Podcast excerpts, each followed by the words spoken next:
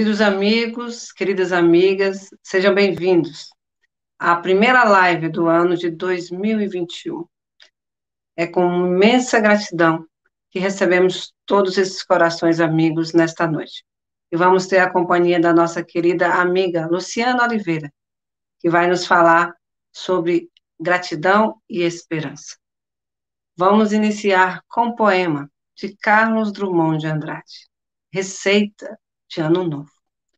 Para você ganhar belíssimo Ano Novo, cor de arco-íris ou cor da sua paz, Ano Novo sem comparação com todo o tempo já vivido, mal vivido ou talvez sem sentido, para você ganhar um ano, não apenas pintado de novo, remendado às pressas, mas novo, nas sementinhas do vir a ser, novo, até no coração das coisas menos percebidas, a começar pelo seu interior, novo, espontâneo, que de tão perfeito nem se nota, mas com ele se come, se passeia, se ama, se compreende, se trabalha. Não precisa fazer lista de boas intenções para arquivá-las na gaveta. Não precisa chorar arrependido pelas besteiras consumidas, nem parvamente acreditar que, por decreto da esperança, a partir de janeiro as coisas mudem e seja tudo claridade, recompensa, justiça entre os homens e as nações, liberdade, com cheiro e gosto de pão latinal, direitos respeitados, começado pelo direito ao gosto de viver. Para ganhar um ano novo, que mereça este nome, você, meu caro, tem de merecê-lo, tem de fazê-lo novo. Eu sei que não é fácil, mas tente, experimente, consciente. É dentro de você que o ano novo espera, cochila desde sempre. Vamos fazer as nossas preces, elevando os nossos pensamentos àquele que é a vida das nossas vidas. Divino amor de nossas almas, a nossa gratidão pela oportunidade bendita de estarmos nesse tempo, sob o teu amparo e a tua proteção. Que sejamos, Senhor, sabedores dos nossos deveres, a fim de cumpri-los no dia a dia. Envolva-nos no teu amor, protege-nos na tua paz, a fim de que tenhamos a condição de galgar o caminho que vai nos levar à perfeição. Ser Senhor conosco neste instante, iluminando-nos. Então, iniciando nosso ano, nossa querida companheira, Luciana Oliveira, que vai falar sobre o tema gratidão e esperança, rogando votos de muita paz, convidando-os para que traga-nos a sua palavra de consolo, libertação e para que ampliemos as nossas consciências. Seja bem-vinda, Luciana. Boa noite a todas, boa noite a todos. Com muita alegria e com muita gratidão que estamos aqui nessa noite. Essa gratidão inicialmente à Rosângela, a Tony e a todos os companheiros, confrades de Ideal Espírita que estão nos acompanhando nesse instante. E estendemos essa gratidão a todos aqueles que, por curiosidade ou simpatia, resolveram parar neste fim de tarde, neste canal, para nos ouvir, nos ouvir falar um pouco sobre essa doutrina maravilhosa e os ensinamentos do Cristo. É assim que eu gostaria de enviar o meu abraço a todos vocês, estendendo esse abraço àqueles que mais necessitam de aconchego e de carinho nesse instante, por estarem isolados, sozinhos em casa, nesse momento que é ímpar para a humanidade. Bem, para iniciarmos bem essa tarefa, eu gostaria de pedir a todos que visualizassem o doce olhar do meigo Rabi da Galileia. E sentisse no olhar do Cristo o calor do amor que ele nos inspira a cada novo dia. É com esse olhar que eu convido todos a, nesse instante, perceber o amor de Deus se expressando em cada criatura, em cada flor, em cada árvore, em cada pássaro, em cada expressão de vida que temos nesse planeta. E assim, visualizando esse meigo rabi, é que eu gostaria de convidar vocês a conosco refletir um pouco sobre o que é e como se dá a gratidão nas nossas vidas. Tem uma história que eu peço licença a vocês para contar, que foi narrada pelo espírito Aura Celeste num livro que é de histórias para criança, contador de histórias para crianças. É uma história que se passava num, numa das caminhadas de Jesus com os seus discípulos ao longo do Rio Jordão. Então, Jesus caminhava com os seus discípulos nesse bosque e eu quero fazer a leitura dessa passagem para vocês. Um dia passava ele por extenso bosque onde deslizava o Rio Jordão. Aqui e acolá surgiram belas florzinhas agrestes aos olhos encantados dos viajantes. A vegetação rasteira proporcionava bonitos contrastes com as árvores majestosas que por ali existiam. Pedro, observando a beleza da paisagem, exclamou: As águas do mar da Galileia não são mais belas que esta paisagem fascinante. Filipe se surpreendeu com a observação, pois sempre tivera Pedro na conta de homem distraído dessas sutilezas. Foi por isso que se interpôs alegremente. Olá, Pedro! Pensava eu que tinha os olhos apenas para as coisas práticas da vida. Na verdade, é empolgante o espetáculo que temos diante dos olhos. O mestre permanecia em silêncio, ouvindo a palestras dos discípulos. Caminhava com seu passo suave e tranquilo e aspirava o perfume puro das flores e dos vegetais, tendo os olhos sempre voltados para a frente, como que a indicar os deveres que os aguardavam na distância do caminho a percorrer. Agora foi o jovem João quem parou de súbito, a fim de apreciar mais de perto uma vergonha que desabrochava à margem do rio. Seu primeiro impulso foi o de apanhar uma daquelas perfeitas folhas e levá-las para plantar em sua residência em Cafarnaum. Conteve-se, porém, pensando não ser justo retirar aquela plantinha saudável de onde nascera para expô-la à possível morte. Jesus observou o discípulo querido e leve sorriso que se desenhou em seus lábios bem traduzia a íntima satisfação do mestre. Mais adiante, Pedro, que andava a passos largos, de repente parou e em seu rosto demonstrava que sentia nojo de alguma coisa que vira no caminho. Ali mesmo encontrava-se o cadáver de um cão que exalava mau cheiro em adiantado estado de decomposição. Aproximaram-se rapidamente os demais companheiros, inclusive o Cristo. Pedro, querendo poupar o mestre de presenciar aquele triste estado em que o cachorro se encontrava, procurou afastá-lo dali.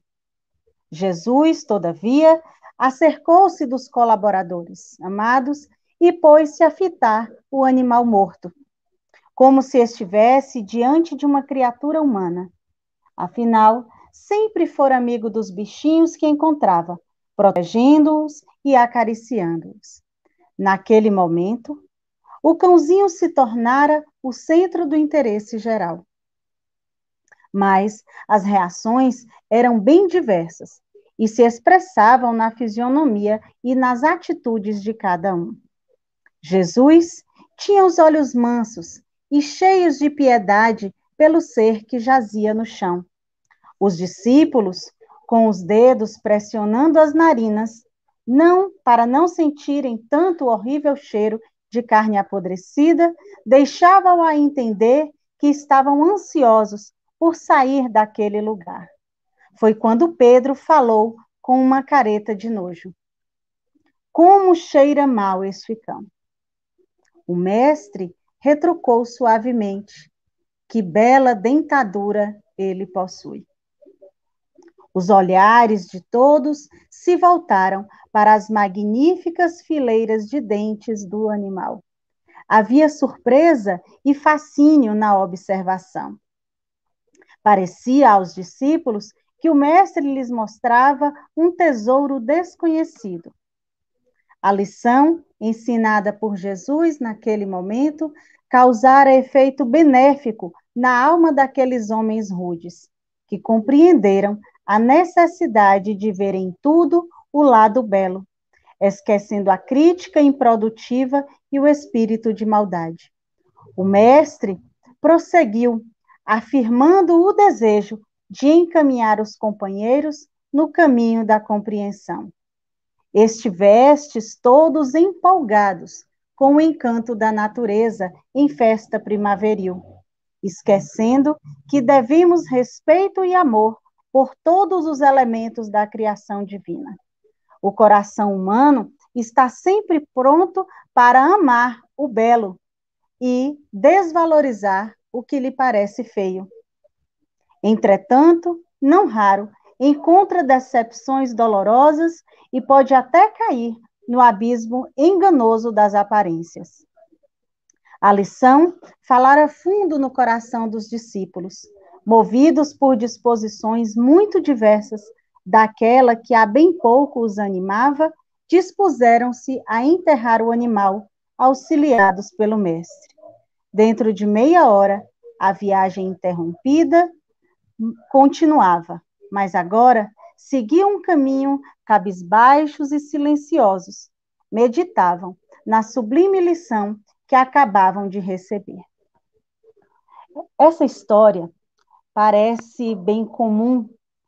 Quantas vezes nós outros, nas nossas caminhadas, ao nos depararmos com algo que nos desagrada, simplesmente queremos fugir, deixar de lado, tentamos ignorar de toda forma as impressões daquilo que nos desagrada. Mas o mestre nos chama a atenção através dessa história de que em tudo há algo positivo. Mesmo naquilo que parece o mal, existe algo de bom a ser absorvido, a ser apreendido. Na nossa jornada terrestre, muitas vezes nos deixamos enganar, nos deixamos levar pelas aparências, por aquilo que parece belo, mas que no fundo nos prejudica ou prejudica aos demais. Essa história nos apresenta a oportunidade de refletir sobre todas as nuances dos acontecimentos que a vida nos traz. Paulo, na sua primeira carta aos Tessalonicenses, faz algumas exigências para a vida comunitária, mas especificamente no capítulo 5, nos versículos 12 a 22, ele vem dizer aos irmãos tessalonicenses que tenhais consideração. Então, ele diz assim: Nós vos rogamos, irmãos, que tenhais consideração por aqueles que se afadigam no meio de vós e velam por vós no Senhor. Tende para com eles amor especial por causa do seu trabalho. Vivei em paz uns com os outros. Irmãos, admoestai os indisciplinados, reconfortai os pusilânimes e sustentai os fracos. Sede pacientes para com todos. Vede que ninguém retribua o mal com o mal. Procurai sempre o bem uns dos outros e de todos. Alegrai-vos sempre sem cessar. Por tudo dai graças, pois esta é a vontade de Deus, a vosso respeito, em Cristo Jesus. Nessa mensagem que Paulo leva aos Tessalonicenses, ele chama a atenção para a gratidão. É necessário ser grato, ter consideração por aqueles que estão conosco nesta caminhada, aqueles que estão ao nosso lado, nos auxiliando o aprendizado. Mas é igualmente necessário expressar a gratidão a Deus através da beneficência e da benevolência de uns para com os outros. Numa carta anterior que Paulo encaminha aos Efésios, no capítulo 5, versículo 20, ele já recomendava ser necessário que todos fossem amáveis uns com os outros. E aí ele dizia que era necessário falar uns com os outros através de salmos, de hinos e de cânticos espirituais. Ele dizia: cantando e louvando ao Senhor em vosso coração, sempre e por tudo, dando graças. Essa necessidade de expressar a gratidão que Paulo recomenda e que foi extraída de suas cartas nos textos bíblicos, expressam de modo inequívoco a necessidade da gratidão por tudo diante de Deus. É uma maneira de honrar a Deus e de reconhecer a sua infinita sabedoria, a sua infinita misericórdia, o seu infinito amor para conosco. Já no Salmo 91, a Bíblia, na Bíblia, né, está descrito o que teremos quando honrarmos a Deus expressando a nossa gratidão. Teremos os dias felizes. É essa a promessa que está contida no livro dos Salmos. E nós, enquanto cristãos, acreditamos ser o Cristo o nosso modelo e o nosso guia de todos os tempos. E ele nos recomenda o amor ao próximo. Ele nos diz claramente que o maior mandamento, e o primeiro, é amar a Deus sobre todas as coisas. Mas que o segundo é amar o próximo como a si mesmo. E a gente entende que esse amar o próximo como a si mesmo é expressar o amor a Deus através do próximo. E esse amor a Deus é a gratidão diante de tudo que Deus nos oferece, diante de tudo que Deus nos proporciona nas nossas vidas. Hoje pela manhã, eu assistia, como é um hábito, né, o, um programa chamado Papo das Nove, com André Trigueiro. Talvez alguns de vocês conheçam este programa e também tenham assistido, mas é bem provável que muitos outros não. Porque ele começa muito cedo, né? Para uma manhã de domingo, é às nove horas. E na manhã de hoje, André escolheu o tema a felicidade para dialogar. E para falar da felicidade, ele trouxe a experiência de um monge, um monge que é o assessor do, da sua santidade, o Dalai Lama, que é o Matthew Ricard. E ele ah, foi considerado, ou é considerado, o homem mais feliz do mundo após um experimento científico que testou é, várias pessoas, as reações de várias pessoas através de procedimentos de ressonância magnética, e foi identificado que esse senhor, de 74 anos, era o homem mais feliz do mundo. Ele diz que esse título não pode pertencer a ele, porque numa humanidade, num planeta onde tem milhares de pessoas, não é possível que ele seja o homem mais feliz.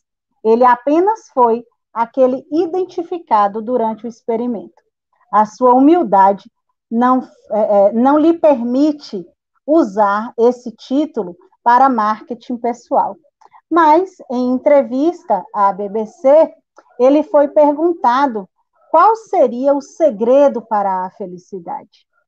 E ele apontou que o segredo para a felicidade estava em dominar a mente e servir ao próximo. Nas palavras dele, era dominar a mente no sentido de manter a mente ocupada em coisas positivas, em pensamentos que fruíssem o bem, em pensamentos que impulsionassem a positividade.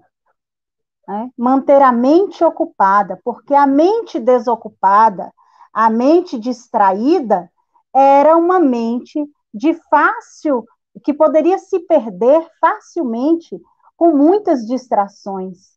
E se perdendo nas distrações, é, perderia também o foco da sua existência. Essa, esse convite que ele nos faz, que esse monge nos faz, ele coincide com um outro convite que nos foi feito pelo Mestre Jesus há algum tempo, né? Há um bom tempo ele faz, ele fez e refaz esse convite, que é do orar e vigiar.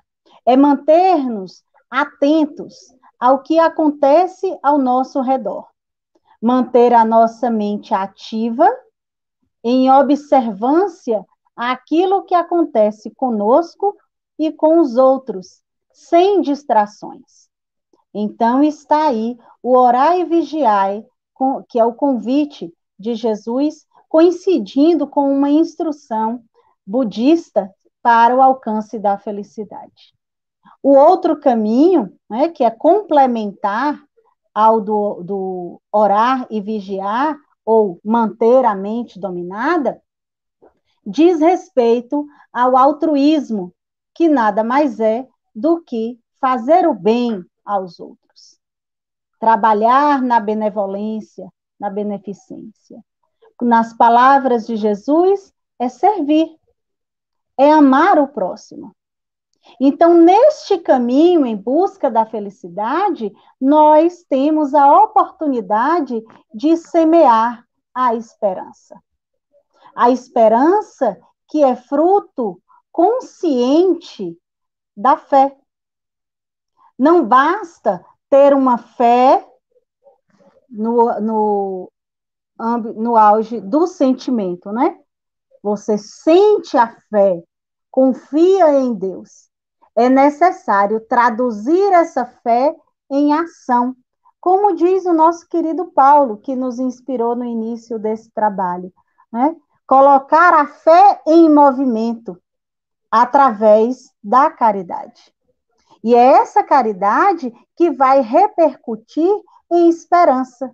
Esperança para nós outros e esperança para aqueles que estão jornadeando conosco não só aqueles humanos que convivem conosco mais diretamente, nossos familiares, colegas de trabalho, vizinhos, né? mas todos aqueles que compartilham conosco essa casa comum. E também aquelas humanidades que nos acompanham de outras esferas, mas que estão igualmente conosco nessa caminhada em busca de dias melhores, em busca do progresso. Esse dominar a mente, que está relacionado ao orar e vigiar, está também é também recomendado por Joana de Ângeles. Joana de Ângeles, a mentora de Divaldo Franco, que nos diz sobre a necessidade de estarmos atentos às oportunidades as oportunidades que a vida nos traz. Então, quando a gente começa um ano novo, né, esse 2021, cheio de desafios pela frente, depois de termos enfrentado um 2020 com grandes lições, grandes oportunidades de aprendizado, de reconciliação, de cura, de cura espiritual, de cura física também, daqueles que souberam enxergar cada oportunidade. Esse 2020 que nos preparou para estarmos aqui hoje. E se estamos aqui em 2021, devemos ser gratos por termos vencido todos os percalços do caminho até aqui. E a gratidão que se estenda, inclusive, à nossa ancestralidade. Aqueles que vieram antes de nós e prepararam o caminho para que agora tivéssemos êxito nas nossas tarefas.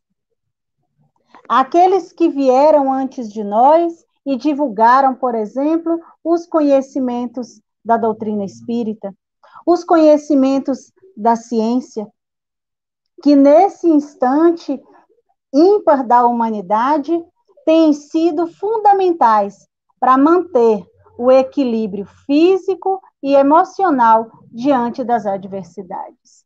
Nós sabemos que muitos conflitos existem, que ansiedades existem, que momentos de tristeza têm assolado muitas mentes, muitos lares nesse instante. Mas sabemos igualmente, conforme a doutrina espírita nos esclarece, que, que nós existíamos antes e continuaremos existindo depois dessa caminhada, nesse momento da nossa jornada humana. A vida não começou no berço, neste berço. E também não vai terminar no túmulo que se aproxima de muitos de nós. Nós sabemos que a vida continua. E esse consolo e esse esclarecimento nos dá esperança de dias melhores. Reconhecer o amor de Deus por nós em cada novo dia que ele nos permite amanhecer, abrir os nossos olhos e respirar. É um convite à gratidão pela vida. Quando nós observamos essa história que contamos no início, onde os discípulos se distraíam com as belezas oferecidas pela natureza, as diversas expressões de vida entre os animais e os vegetais, o próprio movimento das águas que deslizavam pelo Rio Jordão. Eles estavam ali admirando o belo. E quando se depararam com o fenômeno da morte, eles se detiveram. Quando se depararam com o mau cheiro daquele cão já em estágio avançado de decomposição, eles se detiveram. Eles quiseram, de alguma maneira, sair dali, tamparam as narinas, para não perceber ou perceber minimamente os odores que cercavam o ambiente. E estavam prontos a sair rapidamente daquele lugar, quando o mestre chamou a atenção de que aquele cão apresentava uma linda dentadura. E naquele instante, eles se detiveram a enxergar o belo naquilo que parecia ser horrendo à primeira vista. E ao observar que, mesmo em meio ao mal, existe o bem, nós somos convidados a ter esperança. A ter esperança de dias melhores. Por quê? de alguma maneira, aquilo que nos apresenta como mal nos traz uma oportunidade. Seja uma oportunidade de cura, por exemplo, quando a gente toma um remédio amargo, né, que nos faz ah, organicamente a ter uma repulsa pelo sabor daquele medicamento, mas que a gente sabe que dentro de alguns minutos ou algumas horas, ou mesmo após sucessivas doses, aquele medicamento que nos pareceu amargo é o caminho para a cura de uma enfermidade do nosso corpo. E a gente, então, curado daquela dor física, daquele problema físico, agradece pela saúde restabelecida. De igual maneira, dores que nos chegam, dores morais, quando nós caímos naqueles momentos em que já reconhecemos não ser a decisão mais acertada, mas ainda assim não conseguimos ultrapassar aquela prova e caímos. Naquele instante, uma dor moral toma conta de nós. Se a gente manter a nossa mente dispersa, a gente não vai ter a consciência de que aquele instante é um instante de necessária reflexão. É uma oportunidade para verificarmos até onde conseguimos avançar. E a partir de quando ou de como precisamos melhorar, do quanto precisamos melhorar. Em determinado ponto, eu caí. Mas essa queda me fortalece para eu seguir a jornada e lá adiante reconhecer uma nova pedra e não mais tropeçar. Passar por ela, removê-la do meu caminho, reconhecendo a sua existência e superando a dificuldade que ela me traz. É uma lição que a dor do passado me faz ter quando eu reflito sobre ela. Daí nós termos em o Evangelho segundo o Espiritismo um capítulo tratando do bem e do mal sofrer, dizendo para nós, chamando a atenção de que as dores elas chegam invariavelmente, até porque estamos no mundo de provas e expiações, transitando neste mundo. E neste mundo é natural que as dores ainda existam, ainda nos alcançam. Mas cabe a nós saber reconhecer o que há de bom, o que há de positivo, extrair as lições que essas dores nos apresentam.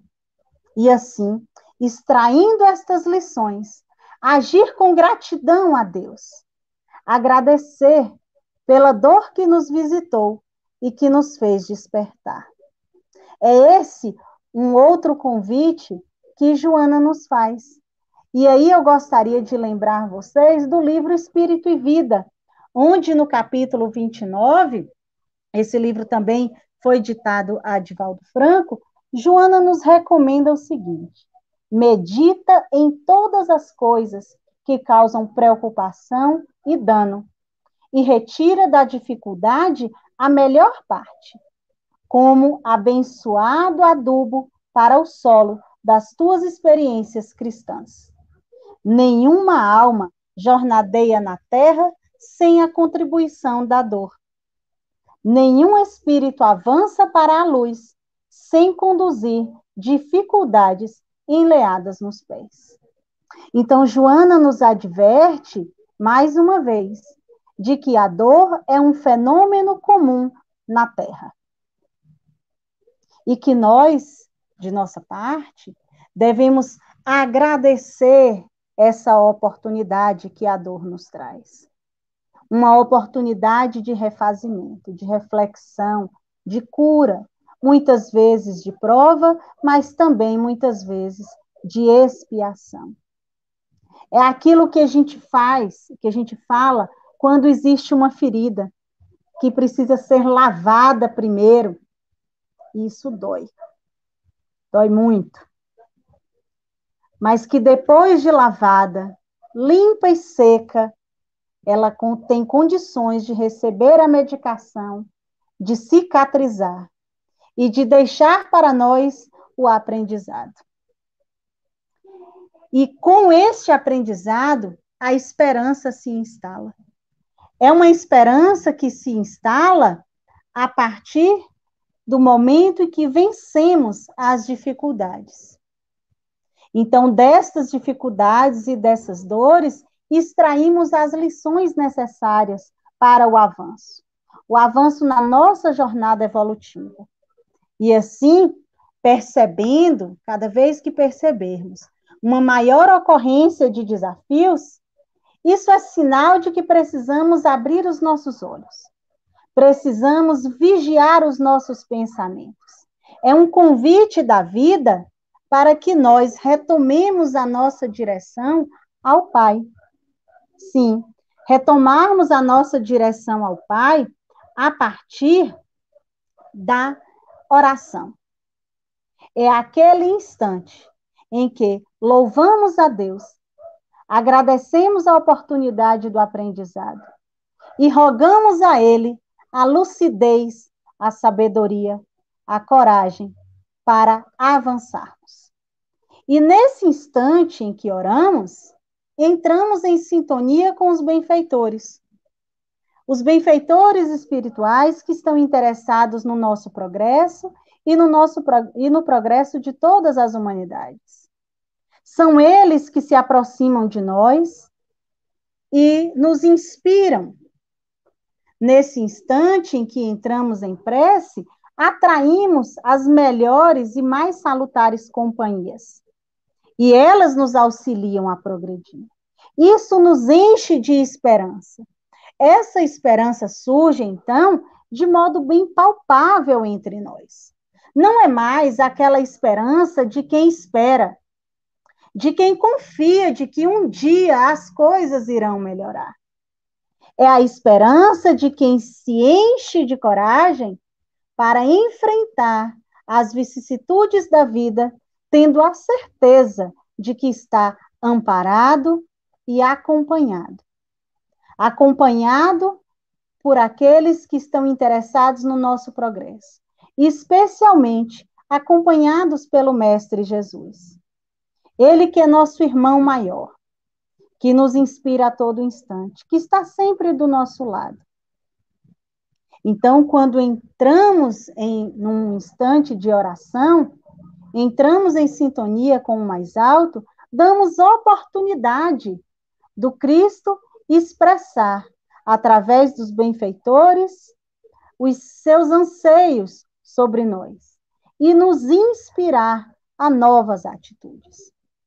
Com estas novas atitudes, nós teremos então uma esperança do verbo esperançar. Aquele verbo esperançar que nos foi apresentado pelo querido Paulo Freire, que neste ano nós comemoraremos o seu centenário. Então, Paulo Freire nos diz que há que se ter esperança mas esperança do verbo esperançar. Que esperança é essa?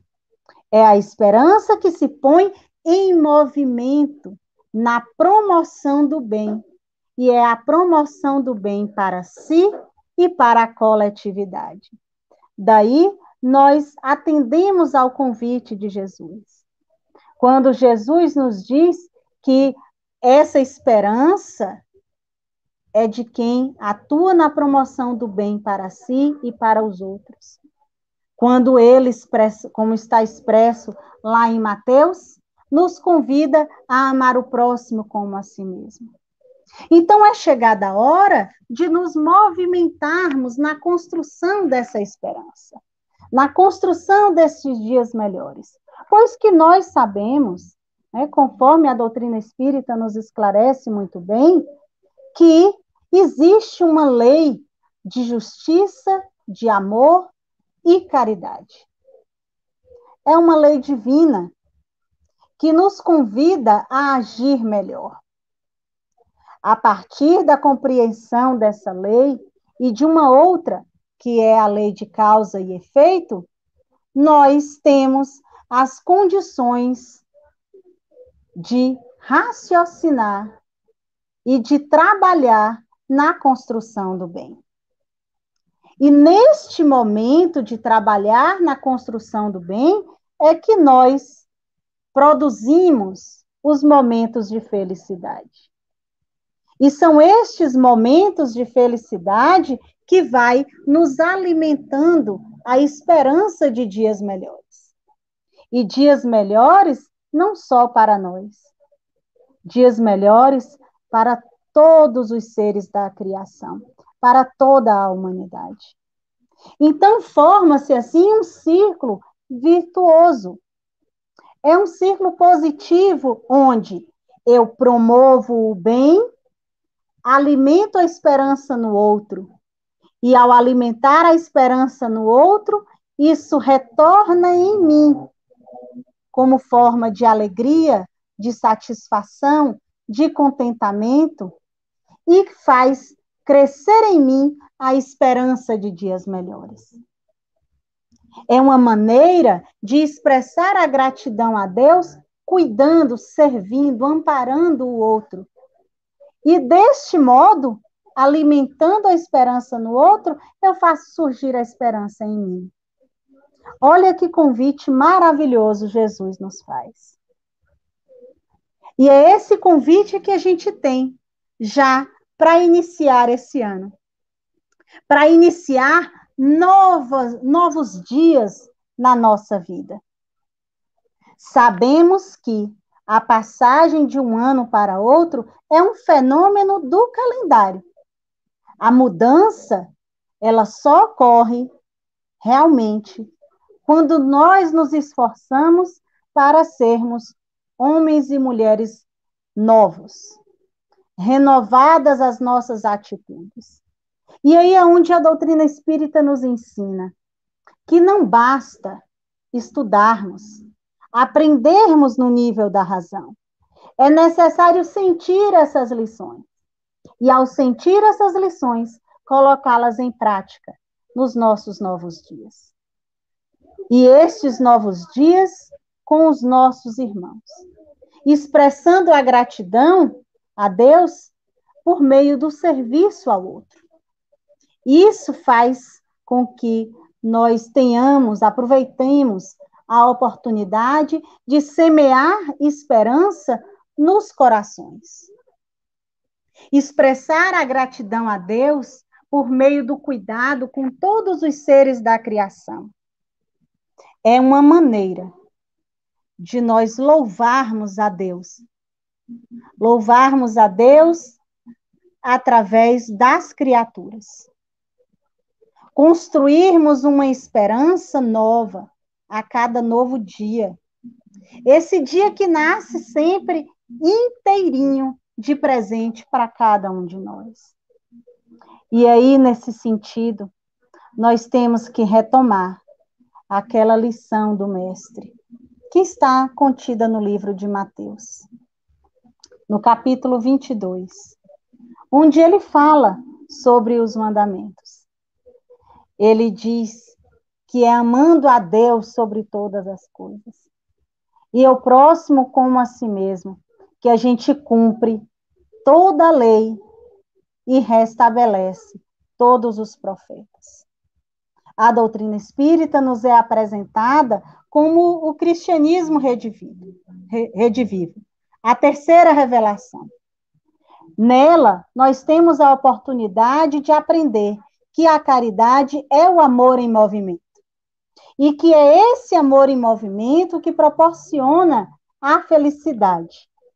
É uma felicidade relativa, porque ainda estamos na Terra, que é um planeta de provas e expiações.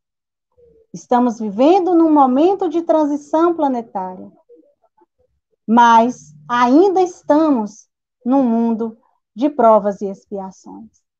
E precisamos reconhecer que essa transição não ocorrerá por meio de saltos. Ela necessita de degraus a serem cumpridos por cada um e cada uma de nós. Ninguém ficará para trás. Cada um tem o seu momento, o momento de refletir, de perceber e de caminhar rumo ao Pai. E cabe a nós estarmos atentos àqueles que estão conosco, àqueles que ficaram para trás, para que nós, quando estivermos em condições um pouquinho melhores, voltarmos, darmos as nossas mãos para aquele que ficou lá atrás, nos oferecer a serviço, para auxiliá-lo também na sua caminhada. Só assim nós teremos dias mais felizes. E a esperança se instala, então, quando nós adquirimos essa consciência e quando nós melhoramos as atitudes diante uns dos outros. Assim, aprendemos que, ao cumprirmos estas leis divinas, numa sucessão de etapas vividas nessa nossa jornada humana, em sucessivas vidas, nós temos aí ora encarnados, ora desencarnados, as oportunidades de aprendizado. E estas oportunidades, que são de aprendizado, também são oportunidades de reparação diante da lei, diante da lei de Deus. Quando nós vamos de encontro às leis divinas, nós adquirimos dívidas que precisamos reparar. E essa reparação se dá através do convívio e do serviço, do serviço ao outro. Não só o outro ser humano, mas aos outros seres da criação, expressando o respeito, o amor e a gratidão a Deus no convívio com os outros, no trato com os outros. É assim que a gente vai semeando a esperança. Não raro, essas oportunidades, elas nos são ofertadas no seio familiar, que é a nossa prime o nosso primeiro ninho de relacionamento. Então, estejamos atentos aos sinais, estejamos atentos às oportunidades que chegam na nossa casa, na nossa primeira casa, entre a nossa família. E estejamos igualmente atentos às oportunidades que nos chegam no nosso trabalho, na nossa vizinhança, em todas as nossas relações. Porque através destas oportunidades que nós temos o momento, cada momento desses nos traz a possibilidade de reconhecer a paternidade divina. Reconhecer a paternidade divina através da fraternidade humana. Honrar essa paternidade por meio da gratidão, do exercício do serviço ao próximo na construção desse amor que nos é recomendado por Jesus. E assim nós percebemos que a esperança graceja sempre, que em vigília, atentos, nós iremos perceber as oportunidades de serviço. E com sabedoria e coragem, inspirados por Jesus de Nazaré, e pelos benfeitores que nos auxiliam nessa caminhada. Nós saberemos como aproveitar bem cada uma dessas oportunidades. Orando, perceberemos estas instruções. Estudando, encontraremos os mecanismos de como melhor agir em cada circunstância. E assim, vamos colocando esse amor em movimento. Vamos semeando essa esperança por meio da caridade. Mais uma vez, retomando Paulo, que nos recomenda, dizendo que a fé sem ação é morta. É necessário dar vida e ser vida onde quer que estejamos. Eu não sei quem nos disse que é necessário saber florescer onde quer que sejamos plantados.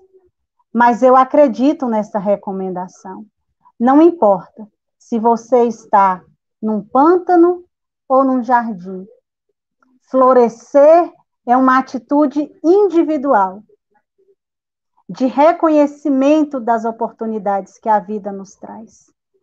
E ao florescermos, ensejamos um novo momento, que é o momento da frutificação. Depois das flores vêm os frutos. É assim que a natureza nos ensina.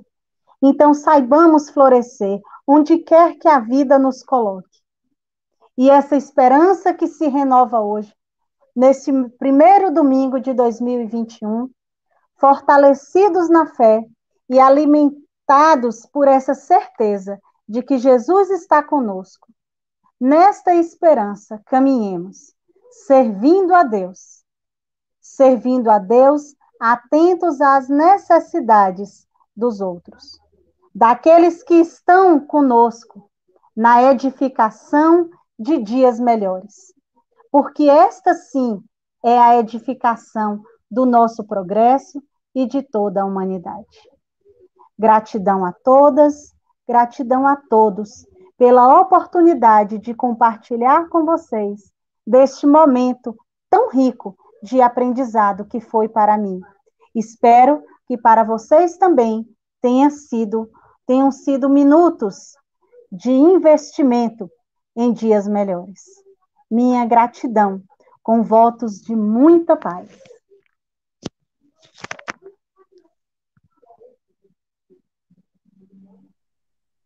A gratidão é toda nossa, Lu. Que o Senhor da vida te ilumine, te inspire e que sim, sejamos capazes de usar o verbo esperançar sempre. A nossa gratidão também a todos aqueles que estiveram aqui conosco. Lembrando que no próximo domingo, às 18 horas, teremos o nosso querido companheiro Ricardo Ferreira, falando sobre reflexões sobre o controle universal do ensino dos espíritos. Então, temos um encontro marcado às 18 horas, no próximo dia 10 de dezembro. No mais, paz, luz a todos, sempre.